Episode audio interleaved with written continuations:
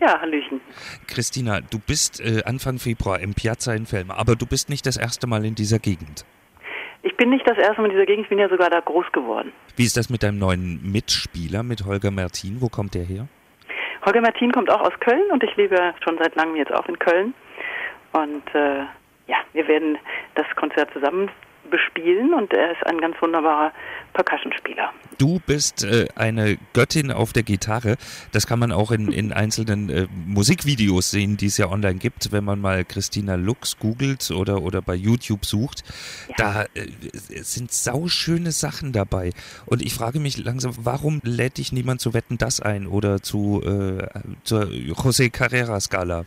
Das wäre genau der Punkt, genau. Also es gibt natürlich immer, weißt du, wenn man Musik macht, so lange wie ich das mache, und ich glaube, ich kann jetzt mal so professionell so 23 Jahre zusammenziehen und ähm, das ist natürlich immer spannend. Man hat seinen, seinen eigenen Weg da gefunden, den habe ich gefunden, aber es ist natürlich keiner, der sich jetzt in diesen Mainstream-Bereichen jemals irgendwie breit gemacht hätte. Und ähm, so spiele ich eigentlich immer noch die netten kleinen Orte. Mache das auch sehr gerne so.